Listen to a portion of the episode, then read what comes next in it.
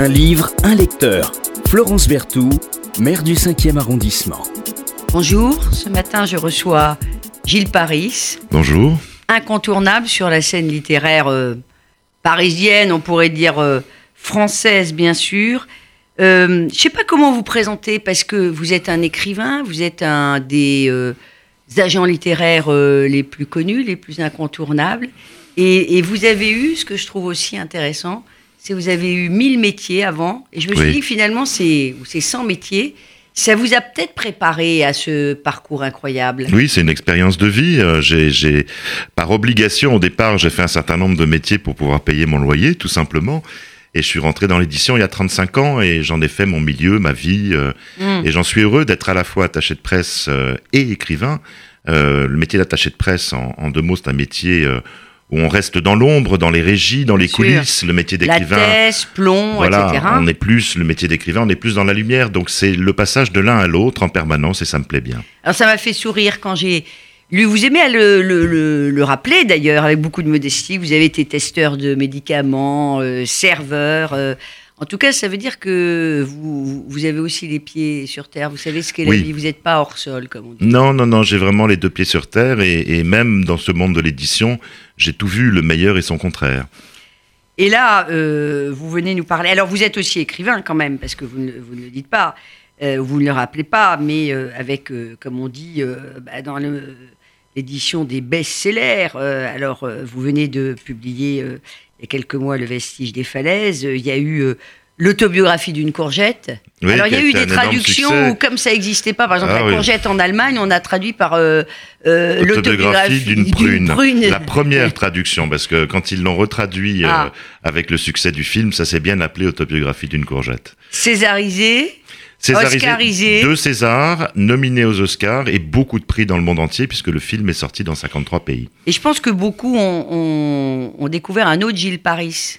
Oui, ben ça m'a apporté. Plus fragile. Ça m'a apporté des nouveaux lecteurs aussi. Ça m'a apporté beaucoup de choses. Ça m'a apporté euh, ce que je dis très très souvent avec un peu d'humilité, beaucoup d'humour. Je suis devenu un inconnu célèbre. Ça, c'est formidable d'être un inconnu célèbre.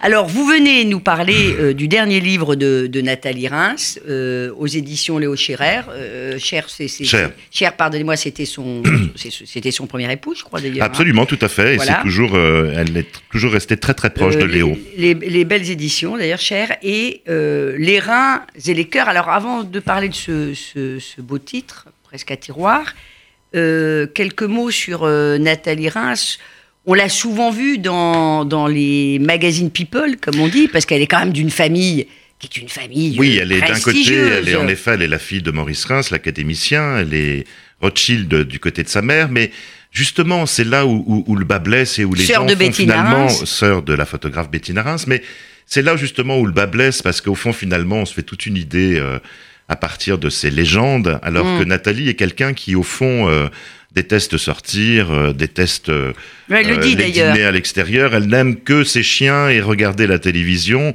et les gens qui lui sont proches et son cercle intime. C'est quelqu'un de, discret, euh, de secret d'ailleurs aussi et, d'extrêmement fidèle. Alors une, très belle femme. Hein, magnifique. bon, non, sur la bandeau, très belle femme. Alors elle aussi, je me suis dit qu'il y avait quand même des parallèles euh, entre vous deux, parce qu'elle a eu quand même euh, de nombreuses vies, euh, actrice, réalisatrice, journaliste, productrice, romancière. On a, on a un point commun, on est bélier tous les deux, euh, c'est-à-dire qu'on en veut, euh, sûrement qu'il y a cette espèce de volonté. Ah, si vous êtes ascendant bélier en plus, ça c'est sûr. Et, voilà, mais euh, je veux dire, après, on a des vies très différentes l'une de l'autre, mais on a beaucoup de, d'affinités ensemble. Mm. On aime un peu la même littérature, on aime souvent les mêmes choses, et on aime passer des moments ensemble aussi, c'est une amie. Ça, ça m'étonne pas. Premier roman, l'un pour l'autre, en 1999, elle parlait de son frère. Elle parlait de son frère et de Charles Denner. C'était une espèce de, l'acteur Charles Denner. C'était une espèce de, d'immersion au fond euh, vers ce frère qu'elle a tant aimé et qui, qui, est, qui est disparu, Louis, euh, qui a été emporté d'un, cancer. Et d'ailleurs, c'est une aventure folle parce qu'elle est la fille de Maurice Reims, de l'académicien, et mm. quand elle publie ce livre, elle a beaucoup de mal à le publier. Elle le publie dans une petite maison qui ne fait pas de littérature, Galilée. Euh, et elle va, euh, dès le départ, dès ce premier roman, au fond, finalement, euh, avoir tout ce dont un auteur rêve finalement, les signatures de Pierre Assouline, l'émission de Bernard Pivot, etc. Et elle va rentrer dans ce sérail de littérature alors que personne probablement dans sa famille n'y croyait vraiment. Et, et, au fond, elle va commencer à tisser des liens euh, avec ce milieu littéraire, avec ces acteurs de la du milieu littéraire qui vont euh, la soutenir de mmh. livre en livre. Alors ça ne sera pas un coup, hein, parce qu'elle a publié une vingtaine, je pense, de livres. C'est son vingtième livre, absolument, Les reins et les cœurs. Voilà, euh, à peu près. Il y avait d'ailleurs, euh, euh, c'était quoi, l'ombre des autres qui devait être porté à l'écran par son compagnon. Tout à fait. Il y a, puis il y a eu, c'est ce que j'appelle ces romans autobiographiques comme Laisser les cendres s'envoler ou Place Colette, où elle met beaucoup d'elle-même. Après, elle a des romans de pure fiction. Où elle met sûrement aussi d'elle-même, mais d'une manière très différente. elle est une, une, véritable romancière pour moi. Elle a une écriture incroyablement ciselée, travaillée. Euh, profonde. Euh, elle a des, thèmes qui lui sont chers, qu'on mm. retrouve à travers tous ses livres. Et un talent fou. C'est direct et poétique, euh, phrase très souvent très très courte. Là, on pourrait dire que c'est un, un drame autobiographique oui. qui se termine bien. Qui se termine bien. Alors c'est ce que j'appelle un livre plein d'espérance et non pas plein d'espoir. L'espérance, elle s'inscrit toujours dans la durée. Et au fond, finalement, le livre de Nathalie Reims nous raconte cet épisode tragique euh, qu'elle a vécu euh, dès le mois d'août 2017. Euh, elle a pendant des années fait le déni euh, de la maladie qui était la sienne, c'est-à-dire quand je dis déni, c'est-à-dire qu'à la fois elle a refusé elle n'a pas voulu aller voir les médecins, comme, comme, le disait, comme lui disait sa sœur. Sa sœur n'arrêtait pas de lui dire, euh, va faire des analyses, va faire ceci, va faire cela. Peut-être expliquer aux auditeurs qu'elle souffre d'insuffisance rénale. Alors parfois on a l'impression que l'insuffisance rénale, euh, finalement, c'est très embêtant, mais c'est pas quelque chose de grave. C'est, euh, peut très très grave. Alors dans sa famille c'est grave parce que le gène, euh, le gène orphelin double X on pourrait dire, mmh. ne s'intéresse qu'aux femmes de la famille. C'est-à-dire qu'elle a vu sa mère 25 ans en dialyse, elle a vu sa grand-mère mourir, elle a vu la sœur de sa grand-mère mourir, elle est allée même au-delà de, de, de, cette histoire de famille, elle a découvert dans la génération ancienne que les femmes mouraient à 40 ans, mmh, mmh. à l'époque évidemment où il n'y avait pas mmh. encore les soins qu'on a aujourd'hui, et ça hantise vraiment, c'est la dialyse, parce qu'elle a vu souffrir sa mère en permanence, et elle ne veut pas, c'est pour ça qu'elle est dans le déni.